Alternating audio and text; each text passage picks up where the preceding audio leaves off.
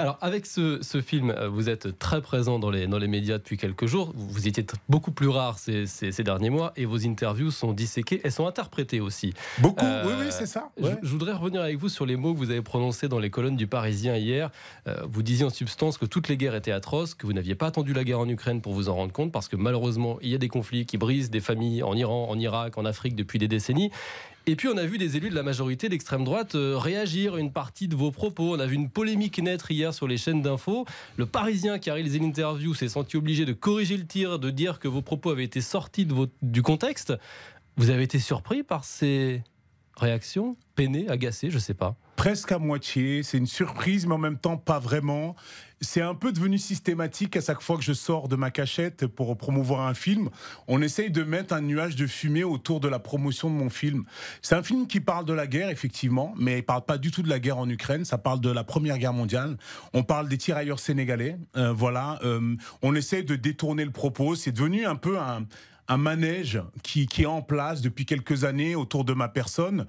Euh, comme on dit chez moi, je suis désolé sur RTL à cette heure-ci de le dire, on laisse pisser. Hmm. Ouais. Mais vous dites c'est à chaque fois que je rentre. C'est-à-dire que des fois vous dites je, ferais mieux de rester dans ma cachette. Non, non, non, non, pas du tout. Alors là, non. Alors croyez-moi, au contraire, au contraire. Non, non, pas du tout. Je suis, je suis un peu habitué au mécanisme, mais ça, ça va pas m'empêcher de faire des films. Ça va pas m'empêcher de de, de, de, raconter les histoires que j'avais envie de raconter, de d'essayer de sensibiliser et d'ouvrir un, euh, de, d'ouvrir des conversations en fait, parce que ce qui se passe là depuis quelques jours, c'est que des gens qui ont des discours et qui parlent, qui parlent, qui parlent et qui font des monologues d'une traite pour des articles qu'ils n'ont pas lus pour des films qu'ils n'ont pas vus. Et, et, puis ils, font des débats des, ils font c'est même pas des débats. Ils font des des, des, des, des, des longs monologues comme ça des grands mm. discours parce qu'on est au début de l'année et puis il y a pas grand chose à dire. C'est après je suis flatté moi de d'être un sujet plus intéressant que la galette des rois. C'est vrai que c'est plus intéressant de parler de moi que la galette des rois. Donc du coup ils ont un truc à se raconter qu'ils le fassent mais moi ça va pas m'empêcher de dire ce que j'ai à dire au moment où j'ai à le dire. Et puis après l'interprétation les choses sorties de son contexte. En tout cas je rentrerai pas dans le jeu de devoir me justifier, raconter ou d'expliquer ce que j'ai dit. Ce que je l'ai dit, je l'ai dit en français.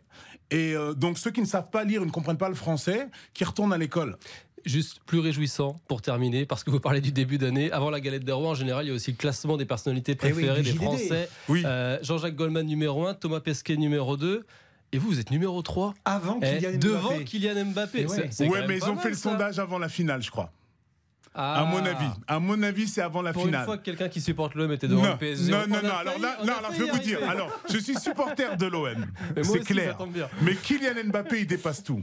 Il n'y a, plus, a plus de PSG là. Ce qu'il a fait en finale, je l'aime d'amour. Voilà. Bon, mais, mais, mais, Omar Sy, troisième, c'est une satisfaction. Ça fait plaisir. C'est émouvant. Bah oui, ça fait plaisir. C'est voilà, c'est une, une, marque d'amour en fait. Et je prends, et je prends, et c'est bien pour ça que je vous dis, c'est pas c'est pas les deux trois illettrés qui savent pas lire un article qui m'ont empêché de sortir de, de, ma cachette, parce que il y a de l'amour et je suis je suis décidé à le recevoir. Merci Omar Sy d'avoir été ce soir notre invité sur RTL. Tirailleurs sort demain au cinéma. Courez-y, c'est un film qui est puissant, qui est bouleversant et qui est nécessaire. Merci beaucoup Omar Sy. Merci à vous.